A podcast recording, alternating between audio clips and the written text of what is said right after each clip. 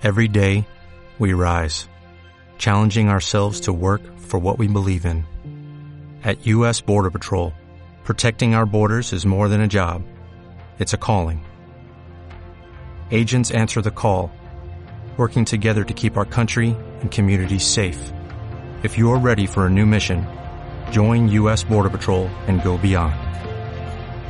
Learn more at cbp.gov/careers.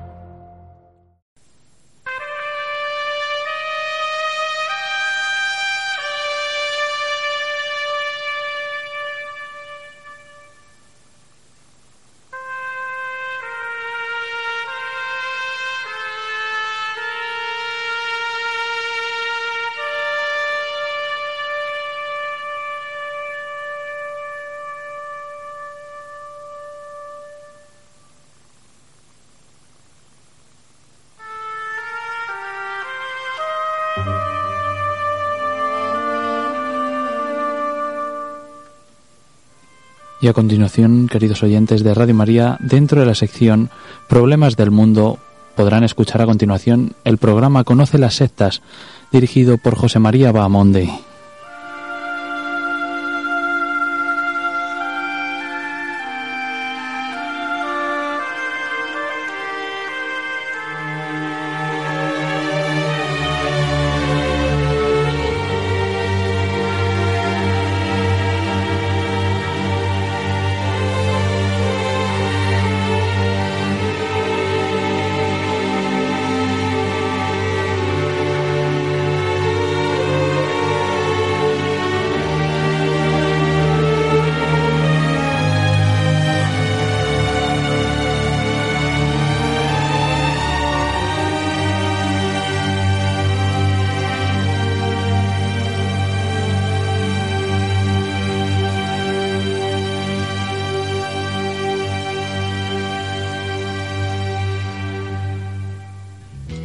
Buenas noches a todos, una vez más con el programa Conoce las sectas de la sección Problemas del Mundo con Ángel al control y quien les habla José María Bahamonde.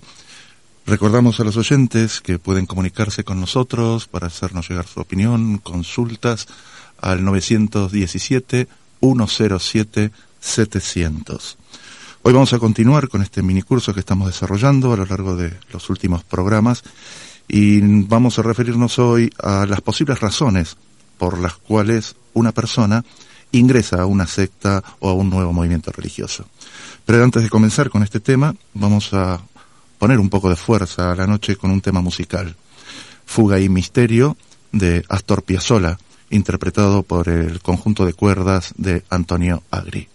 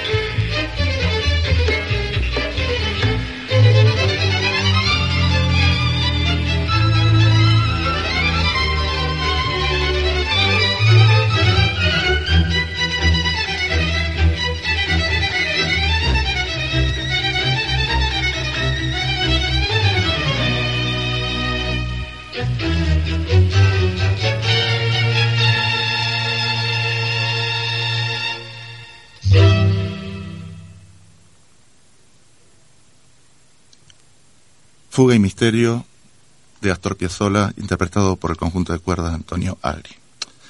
En relación a las posibles razones de adhesión a las sectas y nuevos movimientos religiosos, existen, por ciertos investigadores, diríamos, dos posturas extremas. Por un lado, hay un grupo que sostiene que la idea de una adhesión libre tiene una validez relativa, cuando no inexistente, a raíz del proselitismo engañoso. Es decir, toda adhesión sería producto de este proselitismo engañoso y la persona carecería absolutamente de libertad en su elección. La otra postura extrema es la que tiende a negar cualquier posibilidad de manipulación o situación que coarte o restrinja la eh, libertad del adherente. Y dentro de este sector también hay quienes hablan de características premórbidas, es decir, que habría personas que tendrían características psicológicas que los llevarían como condición sine qua non a eh, ingresar a un movimiento de este tipo. En medio de estas dos posturas extremas, eh, y pese a que la disputa entre estos dos sectores no ha concluido, en general se tiende a pensar que pueden existir factores de especial predisposición que faciliten el consecuente ingreso a uno de estos movimientos. Partiendo de esta posición, vamos a mencionar a continuación ciertas líneas orientadoras que nos pueden permitir establecer la interrelación entre los diversos elementos facilitadores por los cuales una persona puede ingresar a una secta o un nuevo movimiento religioso. Uno de ellos es la crisis en la comunicación. El recientemente pasado siglo XX ha sido el siglo de los medios de comunicación social y sin embargo difícilmente se puede hablar de un siglo donde las comunicaciones hayan estado más quebradas. Y no solo en la esfera eh, social, sino, lo que es más preocupante, incluso en el ámbito familiar. En los años que llevo dedicado a la atención de familiares afectados por el presente fenómeno, una de las preguntas de rigor en las entrevistas iniciales es la de si en esa familia existía una buena comunicación. Y todas las familias, todas, todas las entrevistadas, respondían con mucha rapidez y seguridad afirmativamente. A raíz de ello, se les pedía que dieran un ejemplo de cómo era la comunicación.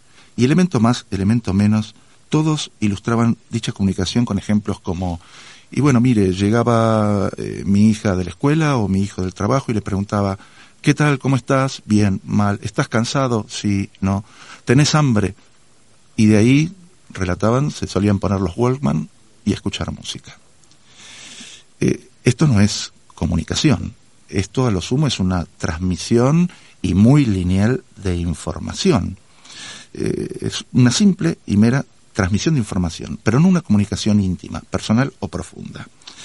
Es importante destacar que uno de los aspectos más ricos del ser humano consiste en la posibilidad de transmitir a otro su existencia más íntima, su interioridad, cuando esto no es posible, ni siquiera dentro de la familia, es como que un aspecto importantísimo de nuestra personalidad se encuentra insatisfecho.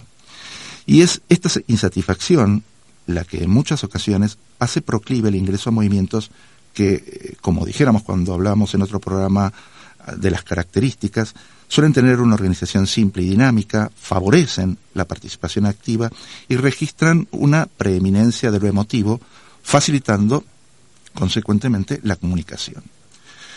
Incluso estos aspectos eh, suelen ser manifestados por los mismos integrantes de no pocos de estos movimientos. Habitualmente, al preguntarle, a mí me gusta mucho escuchar a grupos de evangélicos pentecostales cuando están presentando testimonios en las esquinas o en las plazas, y siempre les pregunto, luego ponerme a charlar con ellos, si han nacido dentro de esa fe o si pertenecían a otra que han dejado. Y la mayoría responde que eran católicos. Y al preguntarle, bueno, ¿qué es lo que le hizo cambiar de fe? Suelen dar testimonios del tipo como, mire, yo pertenecía a la Iglesia Católica, pero cuando iba a misa, así como entraba, salía. No conocía a nadie, ni nadie me conocía a mí, era una anónima. Un día una amiga me invitó a un templo y apenas entré me rodearon cinco, seis personas y me preguntaron cómo me llamaba, qué hacía, si tenía familia, si tenía algún problema.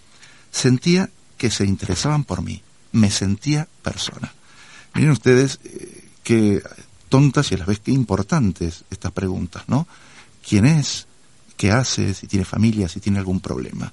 Es decir, la persona interpelada por este tipo de preguntas empieza a sentir un interés por ella misma que muchas veces en lo cotidiano, en las corridas cotidianas de la vida, no le damos importancia. Testimonios de este tipo demuestran también el grado de anomia alienante que se registra en nuestras sociedades y la necesidad imperiosa de salir de ella. No solo este hipotético caso de una mujer o de un hombre que sale del anonimato, que quizás este anonimato eh, se registraba hasta en la propia familia, sino que con estos testimonios vemos que incluso puede llegar a ser un ejemplo y un modelo a seguir para todo un marco de referencia. Y esto es fácilmente observable en aquellos movimientos que, como decía antes, del tipo evangélico, del tipo pentecostal, hacen testimonios públicos, una herramienta para el proselitismo. A los integrantes de estos grupos es habitual verlos en esquinas, plazas, donde presentan testimonios más o menos trágicos, con un detallado recuento de las penurias por las que se atravesaba antes de conocer la supuesta verdadera fe, y que concluyen de manera satisfactoria perdón, tras haber decidido entregar el corazón a Cristo. Todos estos testimonios, cualquiera sea el carácter de los mismos, es seguido siempre de un aplauso, de un reconocimiento. Es decir, que esta persona que hasta hace poco era completamente anónima, no solo sale de ese anonimato, sino que también se erige ahora como un ejemplo a seguir, ganando el reconocimiento de todo un marco de referencia que la rodea, lo cual provoca, digamos, un sacudón emocional muy, muy fuerte. Otro factor que también está relacionado con el anterior es la angustia, una angustia de tipo individual, no solo por la falta de comunicación y de identidad, sino que también se registra cuando se encuentra una persona en situaciones límites, especialmente aquellas situaciones que nos enfrentan con los grandes misterios del ser humano, como lo son la enfermedad, el dolor y la muerte. No en vano, todos aquellos grupos que en la captación de nuevos adeptos desean de alguna manera canalizar el alto montante de angustia, privilegian sus actividades proselitistas en lo que los sociólogos suelen llamar centros de dolor, dolor, es decir, cárceles, hospitales y barrios marginales, lugares donde la angustia se encuentra ah, muy a flor de piel y se necesita ser receptor de un mensaje esperanzador.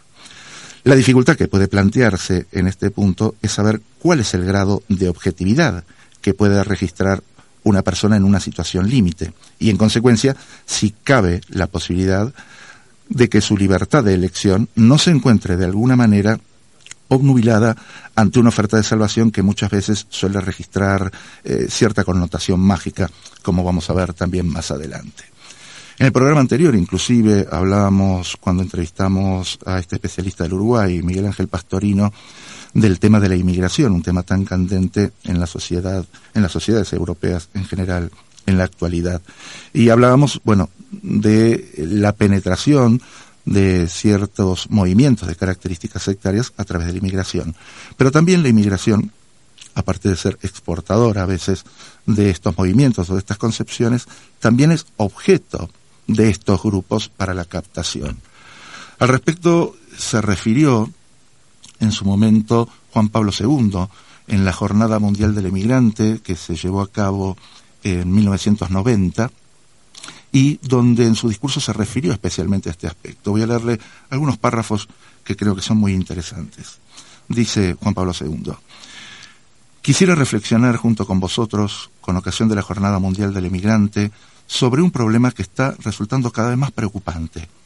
El peligro a que están expuestos muchos emigrantes de perder su propia fe cristiana por causa de sectas y de nuevos movimientos religiosos que proliferan sin cesar. Algunos de estos grupos se definen cristianos, otros se inspiran en religiones orientales y otros hacen referencia a ideologías, por lo común revolucionarias de nuestro tiempo. Aunque resulte difícil descubrir una línea de contenidos comunes en todos ellos, sí es posible trazar su tendencia general. En estos movimientos la salvación suele ser considerada por lo general como algo exclusivo de un grupo minoritario guiado por personalidades superiores que creen tener una relación privilegiada con Dios, cuyos secretos pretenden conocer solo ellos. También la búsqueda de lo sagrado presenta contornos ambiguos. Para algunos se trata de un valor superior hacia el que el hombre tiende sin poder jamás alcanzarlo. Para otros, en cambio, está situado en el mundo de la magia y buscan atraerlo a su propia esfera para manipularlo y reducirlo a su propio servicio. Las sectas y los nuevos movimientos religiosos plantean hoy a la Iglesia un gran desafío pastoral, tanto por el malestar espiritual y social en el que hunden sus raíces, como por las instancias religiosas de las que son instrumentos. Estas instancias, sacadas del contexto de la doctrina y de la tradición católica, con frecuencia son llevadas a conclusiones muy lejanas de las originarias. El difundido milenarismo, por ejemplo, evoca las temáticas de la escatología cristiana y los problemas relativos al destino del hombre. Querer dar respuesta de carácter religioso a cuestiones políticas o económicas revela la tendencia a manipular el verdadero sentido de Dios, llegando de hecho a excluir a Dios de la vida de los hombres. el celo casi agresivo con que algunos buscan nuevos adeptos, yendo de casa en casa o deteniendo a los transeúntes en las esquinas de las calles, es una falsificación sectaria del celo apostólico y misionero. La atención que se presta al individuo y la importancia que se atribuye a su aportación a la causa y al desarrollo del grupo religioso, además de responder al deseo de valorar la propia vida sintiéndose útiles a la comunidad a la que pertenecen, constituye una expresión desviada del papel activo propio de los creyentes, miembros vivos del cuerpo de Cristo, llamados a trabajar por la difusión del reino de Dios. De hecho, la expansión de las sectas y de los nuevos movimientos religiosos concentran sus esfuerzos en algunos sectores estratégicos. Entre estos están las migraciones. Por la situación de desarraigo social y cultural y por la inestabilidad en que se hallan, suelen ser presas fáciles de métodos insistentes y agresivos, excluidos de la vida social del país de origen, extraños a la sociedad en que se insertan, obligados a menudo a moverse fuera de un ordenamiento objetivo que defienda sus derechos, los emigrantes pagan la necesidad de ayuda y el deseo de salir de la marginación en la que están confinados de hecho con el abandono de su fe. Es un precio que ningún hombre respetuoso de los derechos humanos debería pedir o aceptar. Al emigrante no solo se le hiere en su dignidad humana, sino también en su positiva y respetuosa colocación en el ambiente social que lo acoge. Y desde luego, no dan muestra de honradez y sensibilidad aquellos que, aun teniendo el deber de aliviar en el, en el emigrante el trauma y la desorientación causados por el impacto con el mundo extraño a la propia cultura, se acercan a él en un momento de profundo malestar para engañarlo o instrumentalizarlo. Los puntos débiles en que se apoyan los nuevos movimientos religiosos son la inestabilidad y la incertidumbre. En ellos basan su estrategia de acercamiento. Se trata de un conjunto de atenciones y de servicios prestados para hacer que el emigrante abandone su fe y se adhiera a una nueva propuesta religiosa presentándose como los únicos poseedores de la verdad, afirman la falsedad de la religión que el inmigrante profesa y le piden que dé un cambio de ruta brusco e inmediato. Se trata, evidentemente, de una verdadera agresión moral, de la que no es fácil escapar con las buenas maneras, pues su ardor e insistencia son agobiantes. Las enseñanzas de las sectas y nuevos movimientos religiosos se opone a la doctrina de la Iglesia Católica. Por eso la adhesión a ellos significa renegar de la fe en que habéis sido bautizados y educados. El Evangelio, al mismo tiempo que nos exhorta a ser sencillos como palomas, nos invita también a ser prudentes y astutos como serpientes. La misma vigilancia que ponéis cuando están en juego vuestros asuntos materiales, con el fin de no ser víctimas de los engaños de que quienes quieren aprovecharse de vosotros, debe guiaros para no caer en la red de las acechanzas de quien atenta contra vuestra fe. Otros motivos que pueden llevar a acoger las proposiciones de estos nuevos movimientos religiosos son la poca coherencia con que algunos bautizados viven su compromiso cristiano y también el deseo de una vida religiosa más fervorosa que se espera experimentar en una determinada secta cuando la comunidad que se, se frecuenta está poco comprometida. Pero eso se trata de un engaño. Del malestar interior antes mencionado se sale, de hecho, mediante una verdadera conversión según el Evangelio y no afiliándose irreflexiblemente a esa clase de grupos, adoptando ritos religiosos que se ocultan con el ruido de las palabras, la apatía del corazón. Por eso hace falta una seria renovación espiritual y una coherente adhesión a la voluntad de Dios, al seguimiento de Cristo. Es una desviación el limitarse a cumplir algún mandamiento aislado y extravagante del que hace depender el propio destino de vida o de muerte. Los aspectos de inestabilidad en los que se apoyan las sectas y los movimientos religiosos para atender acechanzas a la fe del inmigrante deben constituir para la Iglesia motivos para dar prioridad a la atención y a la asistencia del emigrante. Los servicios que a menudo suelen pagar con la renuncia a su fe se les debe, se los debe prestar la Iglesia con solicitud gratuita, alegre de poder prestar un servicio a Cristo mismo. Así como Jesús es la imagen transparente del amor del Padre, de igual modo la Iglesia debe ser imagen de la ternura del Redentor. Por eso debería ser evidente que la comunidad a la que llega el emigrante es una comunidad capaz de acoger y amar.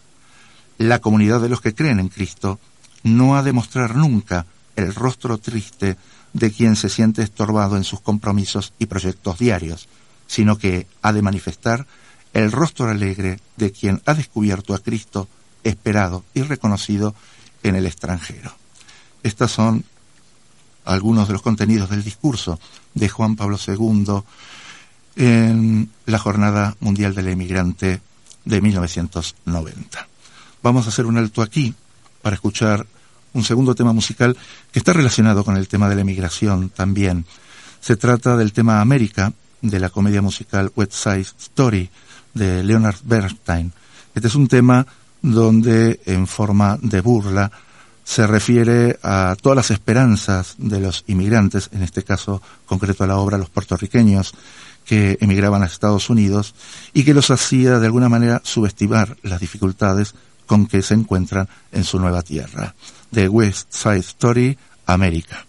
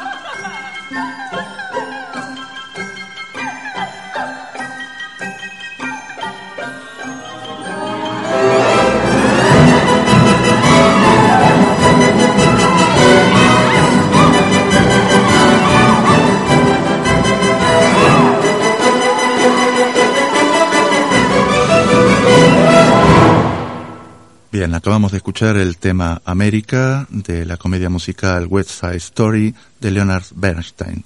Todo un clásico.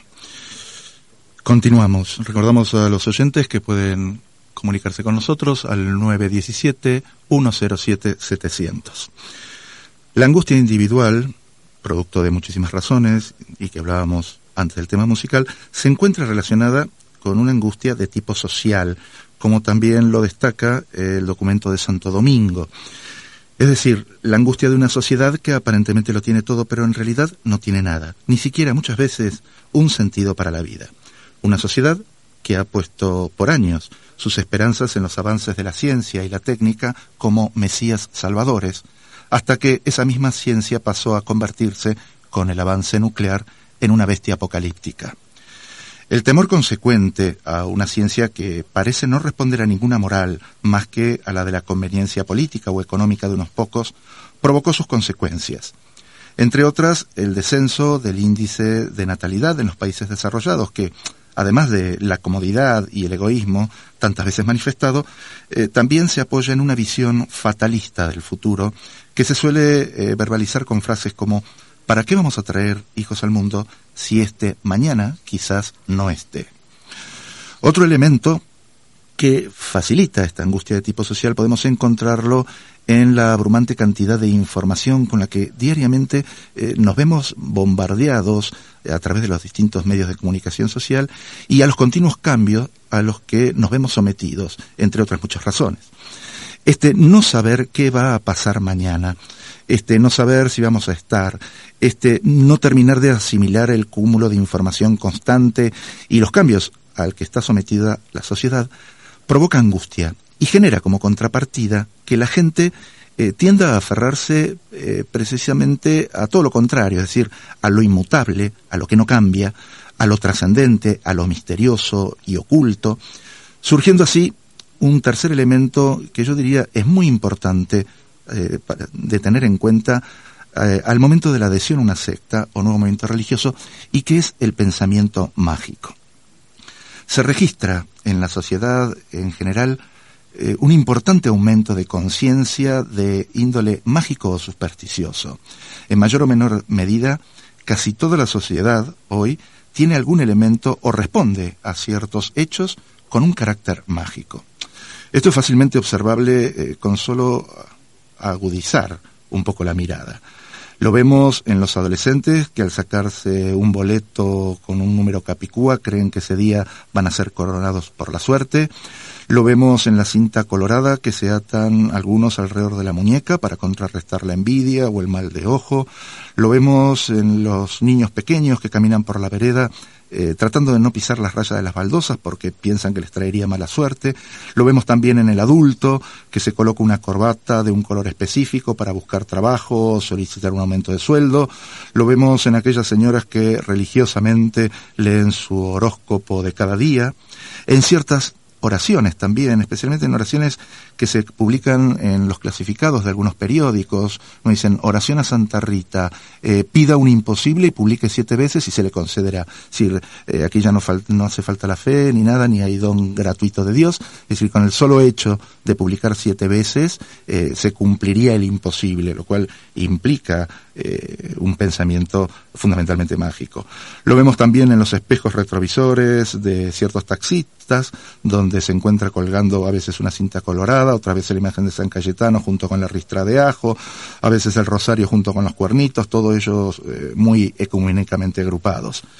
También lo podemos observar eh, estas actitudes de pensamiento, conciencia de tipo mágica en lo religioso. Yo diría incluso que hasta con mayor frecuencia se observa en ámbitos religiosos.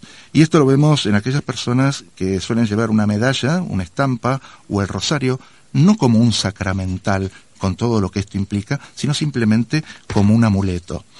También lo podemos ver en aquellos que eh, toman las Sagradas Escrituras eh, como un libro oracular, es decir, aquellos que abren la Biblia en cualquier lado y al azar, donde ponen el dedo o el ojo, toman el versículo descontextuado totalmente y lo asumen como un mensaje personal de Dios destinados para ellos para ese día. Es decir, ya eh, las Sagradas Escrituras no es la palabra de Dios dentro de todo un contexto, sino tan solo un libro oracular, donde se abra, donde se ponga el ojo o se ponga el dedo, ese es un mensaje personal. Eh, la razón por la que se sostiene que el pensamiento o conciencia de tipo mágico es un elemento clave para la adhesión de una persona a una secta eh, consiste en que todas las sectas, todas las sectas, al momento de la captación siempre hacen una promesa de tipo mágica. Eh, vengan a nuestro grupo y tendrán la vida eterna, sigan nuestras enseñanzas y sanarán físicamente, o hagan este curso de control mental y dominarán poderes paranormales. Es decir, por el solo hecho de adherir mágicamente o se obtendría todo esto. Eh, en razón de ello, el fomentar este tipo de actitudes no haría más que provocar un efecto de permeabilización o acostumbramiento, que a fin de cuentas no hace otra cosa que facilitar la captación por parte de estos movimientos. Es decir, que si nos acostumbramos a pensar mágicamente, más fácilmente vamos a responder a una oferta, a, un, a una invitación que sea mágicamente ofertada. Aquí es donde no solo el gusto por lo novedoso, sino la necesidad de respuestas y soluciones rápidas y por lo tanto también mágicas, especialmente frente a estos elementos tan humanos que mencionaba antes, como la enfermedad, el dolor y la muerte, son aprovechados por no pocos grupos en su particular proselitismo. Tenemos una llamada. Hola. Sí, soy yo. Sí, buenas noches, ¿con quién hablo? Hola, buenas noches. Eh, soy un vecino de Madrid. Eh, un poco escuchando el programa decía, bueno, no puedo estar sin participar. Me gustaría compartir con vosotros, puesto que el tema me toca tan de cerca que, bueno, desgraciadamente, pues, a la, a la destrucción de una relación de 18 años. De... A ver, cuéntenos. Porque yo soy vecino de Madrid, vivo en un pueblo aquí de Molinos. Y bueno, tuve la desgracia de que, bueno, un, un grupo de esos eh, llegó a tocar a nuestra puerta, ¿no? y, y, bueno, dentro de las razones que aludían por las cuales la gente pues se apunta a sectas, yo diría que bueno, eh, yo quiero hacer unas matizaciones. Primera, una crítica propia nuestra. Tenemos un espacio propio en la radio nuestra, creo que de dos a tres, donde a veces al escucharlo eh, me da una sensación de miedo, ¿no? Digo, que no vaya a ser que nuestra relación de espiritualidad, de, confianza, de fe, lo depositemos en ciertas actitudes que cuando no se cumplen, llegan las frustraciones y dicen, pues el Dios en el que yo confío y creo no funciona porque lo que me pido, lo que me pido no me lo da. Así es, este es un tema que, eh, un factor también que sí, sí, viene al hilo de lo que decías últimamente, ¿no? Exacto, exacto. Porque la relación con Dios, yo no sé si es que porque la gente en los tiempos de ahora, de vértigo que vivimos, de inmediatez, de... Yo simplemente digo, o sea, la relación de Dios es una relación tan de paciencia, de confianza, que no podemos reducirlo a que yo estoy enfermo, pido sanarme en ese momento y me tengo que sanar, porque si no, Dios es malo. Exactamente. Eh, generalmente todas, digamos, los deseos rápidos implican una consecuencia o una esperanza de tipo mágica, ¿no? Efectivamente, porque eso siempre conduce a mucha gente pues a ese estado de ansiedad. Yo pienso que la iglesia tiene que hacer una cosa. Yo mm, a veces lo he hablado con, con gente de la parroquia y tal. Digo, eh, a lo mejor hay un mensaje que hay que dejar claro a los a los católicos sobre todo. Yo cuando se habla de cristianos, a mí me gusta subrayar lo de católicos, porque hoy día todo el mundo es cristiano. Todo el mundo presume, hasta incluso algunas sectas presumen de ser cristianos. Así es. Y, niegan la divinidad de Jesucristo. ¿Cuál es su nombre? ¿Cuál es su nombre de pila? Yo soy Prudencio, intentaré ser prudente. No, Prudencio, le, le comento, el tema que sigue al pensamiento mágico precisamente es el que nos toca más de cerca, ¿no? El distanciamiento de la iglesia, la falta de formación, que este es un aspecto, yo diría, fundamental, ¿no? Ese es el gran déficit, o sea, pero también pienso, porque que la, la, el catolicismo es una de las religiones que exigen mucha más responsabilidad a, las personas. Absolutamente. Si las personas no son responsables, no pueden ser buenos católicos. Totalmente de acuerdo. Porque solamente creciendo en, la responsabilidad, en virtudes que convierten al hombre en persona, cualidades de prudencia, eh, perseverancia, tolerancia, paciencia, las personas podrán ser buenos católicos. Porque todo, todo el hecho mm, de la vida cristiana un hecho de paciencia. Sí. Desde el principio de, los tiempos. ahí está, ahí está, pues, la rebelión de los hombres cuando Moisés eh, fue a recibir las tablas de la alianza, eh, que no tuvieron ni siquiera la paciencia, ¿no? De esperar y ya habían regido ya sus propios bueno, es que Prudencio, estamos siendo también, eh, a través de diferentes medios y por supuesto con intereses creados detrás, educados en esta forma. Vea lo que es la publicidad, ¿no? La satisfacción ya. El hedonismo en toda su amplitud es la necesidad de percibir. Y percibir no con la razón, sino sobre todo sensualmente, ¿no? Sensiblemente, con el cuerpo. Lo cual, bueno, nos cada vez eh, nos deja en un rincón cada vez más apartado eh, lo racional. Eh, si sigue con el programa, ahora nos vamos a tocar este tema. Tenemos otro llamado. Muchas gracias. Buenas noches. ¿Con quién hablo? Buenas noches. Hola. ¿Con quién hablo? Con Gabriel. Hola Gabriel. ¿Cómo está? Muy bien. ¿Usted? Bien, gracias a Dios. Fenomenal. Estoy de acuerdo con la perspectiva de este señor que hablaba antes en todos los puntos. Así es. Y con usted que le he escuchado algo de referente al tema, pues efectivamente hoy día no se palpa, se palpa, o sea, la facilidad de meterse en otras estas, porque nosotros, quizás los que estamos metidos en la Iglesia Católica, no son, no estamos abiertos como debíamos de estar. Inclusive dentro de nuestras familias, no lo voy a hacer decir ahora, sino en otros tiempos, ya se palpaba el ambiente ese de, no sé, de tener, en fin, un respeto. O sea, los medios de comunicación no había los que hay ahora y los que hay ahora son nefastos. Entonces, como decía mi madre, que en paz descanse, eh, los designios de Dios son inescrutables. Hay que confiar siempre en el ruego y de las personas que sean buenas. Pero eso nos cuesta tanto asimilarlo porque hoy día el plan de globalización que existe, donde solamente existe consumismo, o sea, el querer poseer más, el querer tener más, luego el tener a la gente pues en, circunstancias muchas veces en los trabajos desfavorables para no tener esa integridad familiar que deben de tener. Eh, los hijos cada uno va por su lado. O sea, no pueden atenderlo los padres porque las circunstancias muchas veces económicas no lo permiten. Todo eso va formando una masa, un conglomerado que al final repercute y la sociedad que es hostil, vamos, es hostil, al contrario, favorece todo eso, pues resulta que al final, pues, ¿qué se va creando? Sí, pues la sociedad es hostil eh, y el ritmo de vida es hostil con respecto a lo que tendría que ser una familia, los designios, los designios de la persona que son desde abajo, desde que se bautiza cuando es católica. Mire, yo tengo el caso, por ejemplo, hoy aquí, porque yo trabajo en parroquia, eh, de los, unos peruanos que tienen la Virgen de, la Puerta, eh, la tienen aquí en nuestra parroquia.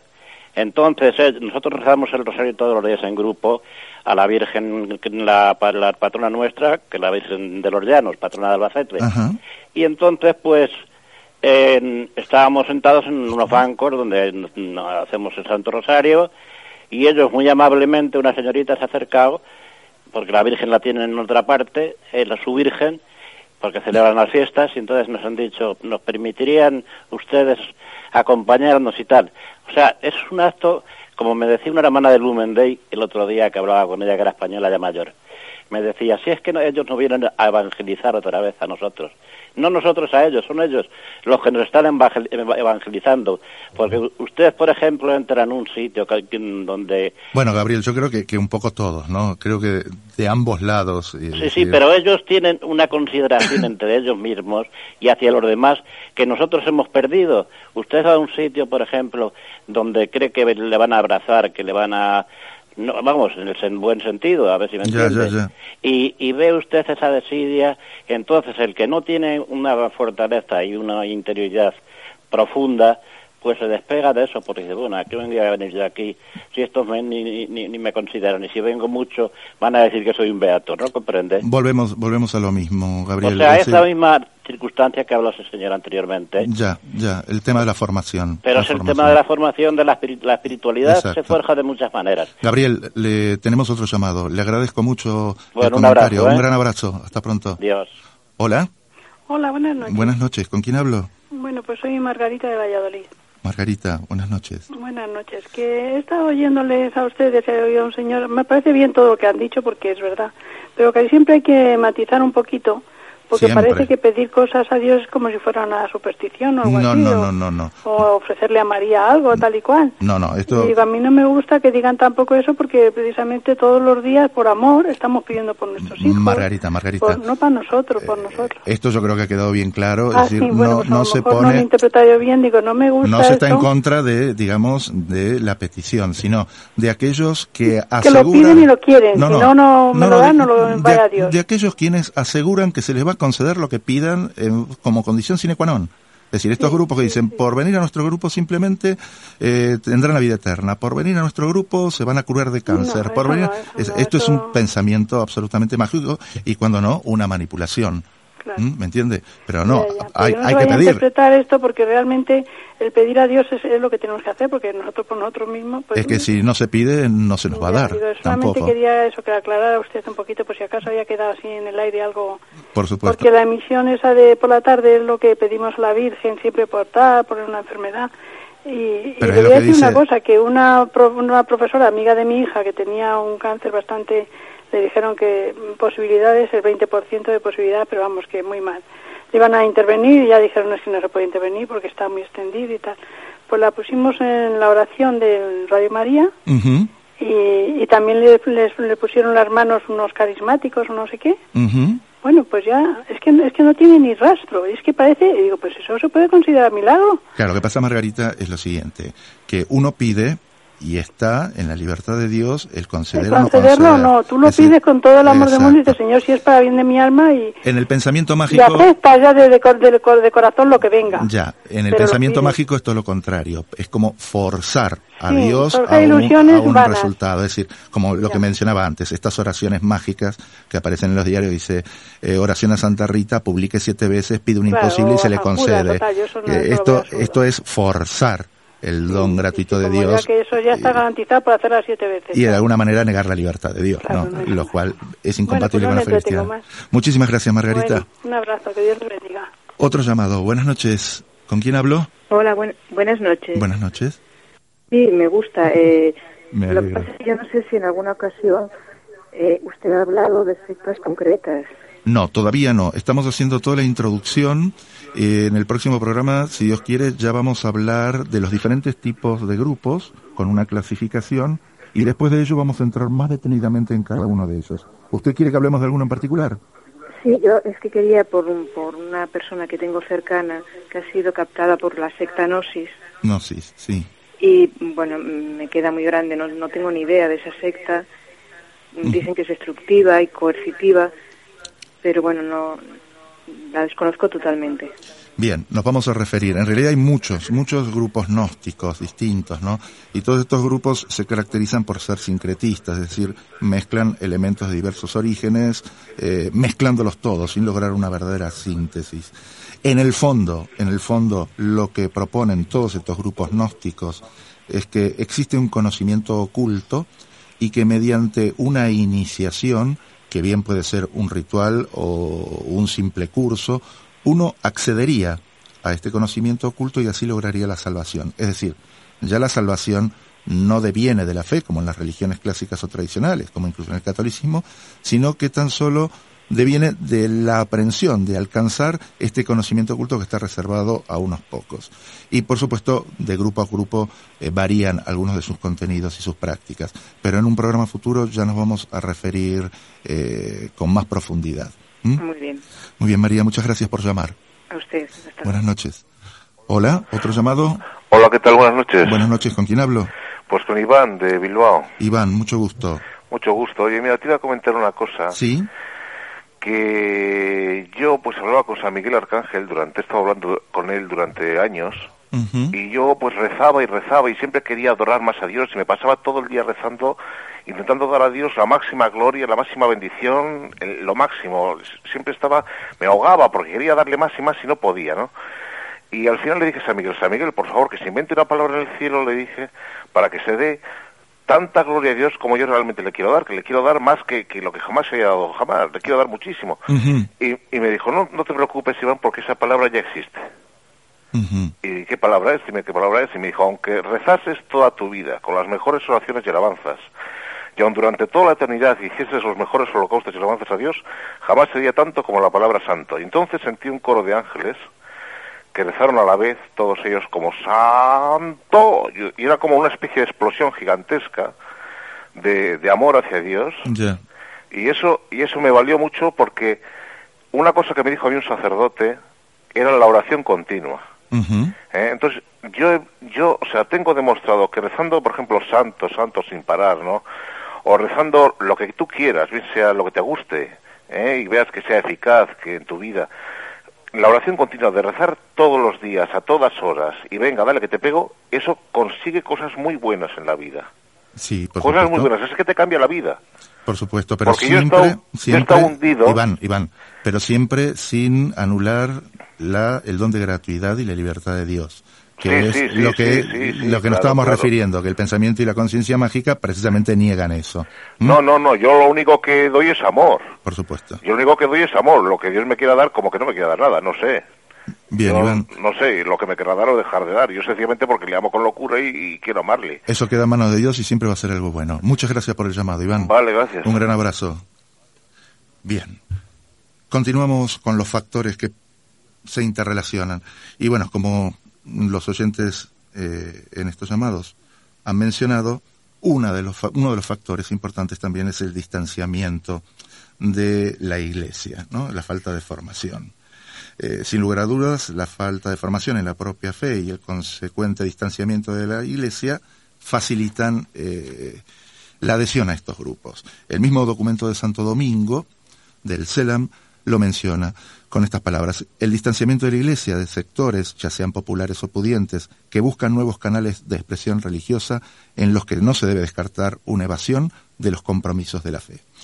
Es habitual escuchar a veces, con sorpresa, y otras con tristeza, ¿no? Anécdotas de muchos católicos que, inclusive por una desilusión con un sacerdote, una religiosa o un laico comprometido, y no teniendo una buena formación precisamente para discernir entre la santa y la meretriz, como expresaban los padres de la Iglesia, se alejan de la fe. Si bien eh, algunas de estas anécdotas eh, son dolorosamente ciertas, muchas otras tienen también el gusto de aquellos folclóricos clichés que desde el medioevo y con leves diferencias sacan a relucir algunos de estos grupos que tienen, digamos que por un deporte atacar a la Iglesia, como bien lo hicieron notar también eh, los obispos reunidos en la tercera conferencia general del episcopado latinoamericano, donde decían, muchas sectas han sido clara y pertinazmente no solo anticatólicas, sino también injustas al juzgar a la Iglesia y han tratado de minar a sus miembros menos formados. Estas son eh, tan solo algunas de las razones que relacionadas entre sí pueden facilitar la adhesión a las sectas. Ahora bien, eh, como les decía al principio, hay un sector de investigadores que hablan de características premórbidas, es decir, de características psicológicas por las cuales una persona no tendría posibilidad de salvación y terminaría eh, sí o sí dentro de una secta. Y en esto eh, hay que ser muy claros y decir que no es así. Lo que sí podemos encontrar es ciertas características en la personalidad de alguna gente que de alguna manera pueda llegar a facilitar la captación. Y entre otras podríamos citar eh, insatisfacción general con la vida, baja tolerancia a la frustración, descontento con la sociedad y sus normas, temores para enfrentar un mundo que se presenta como caótico o amenazante, ausencia de propósito interno, ausencia de un adecuado autocontrol, también la necesidad de seguridad, de progreso, autovaloración y poder, cierta susceptibilidad a los estados de trance, hallarse en estado de crisis, insatisfacción o inestabilidad, tanto a nivel de estudios, profesional, laboral, emocional, social, afectivo, etc.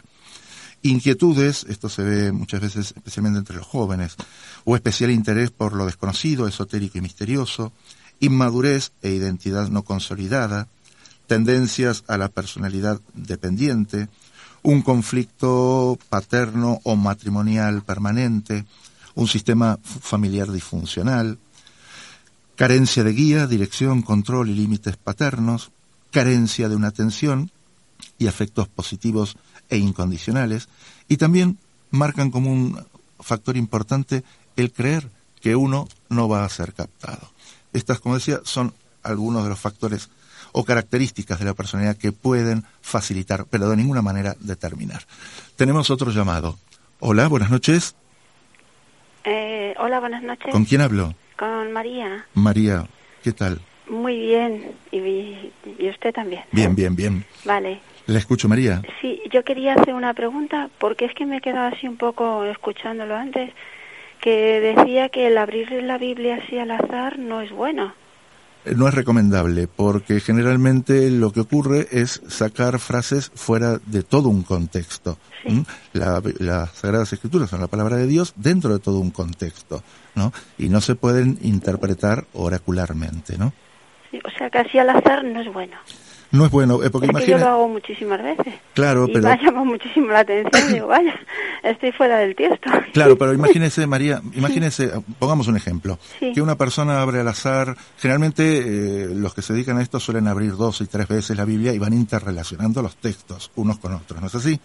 Imagínese un feligreje con muy buena intención, abre la Biblia eh, así al azar y lee justo el párrafo del Evangelio donde Cristo dice, cuidado de aquel que escandalice a uno de estos pequeños.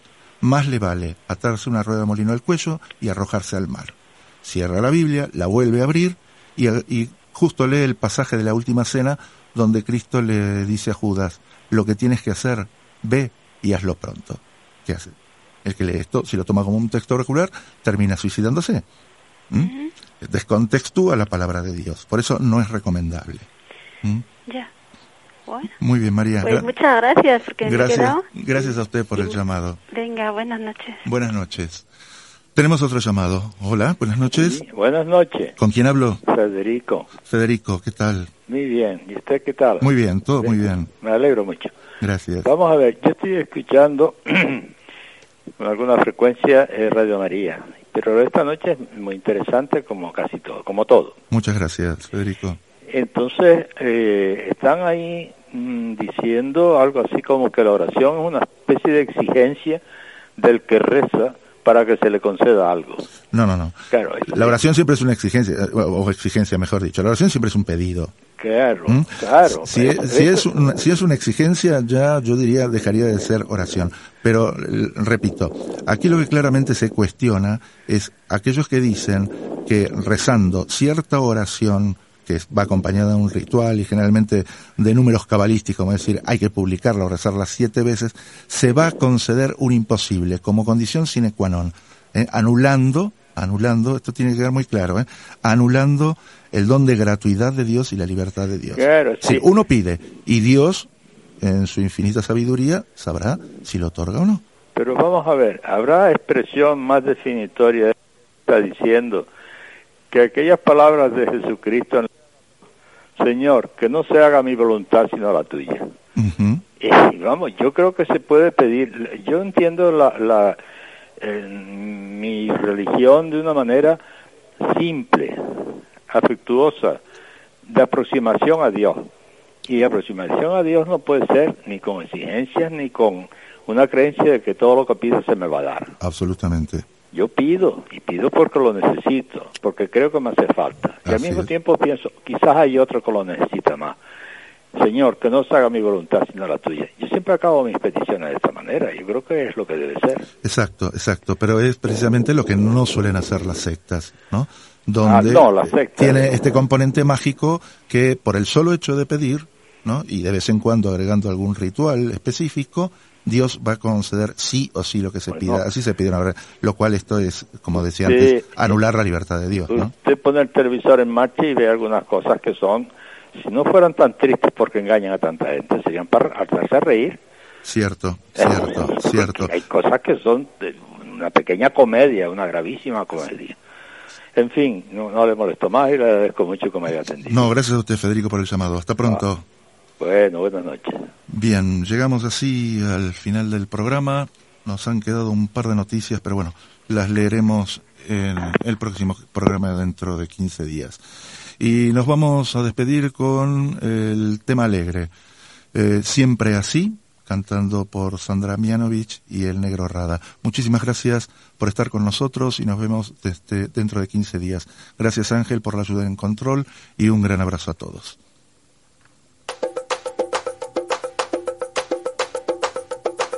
Cantándole a los sueños que tenía y que un día la vida me regaló. Cantar con los amigos que quería, cantar codo con codo la misma canción. Puede ser que la tierra que nos vio nacer sea cómplice en nuestra forma de ser un poco trovadores y bohemios, locos enamorados, cantamos sin querer. Siempre así te cantamos, siempre así, un universo lleno de ilusiones, un mundo nuevo lleno de canciones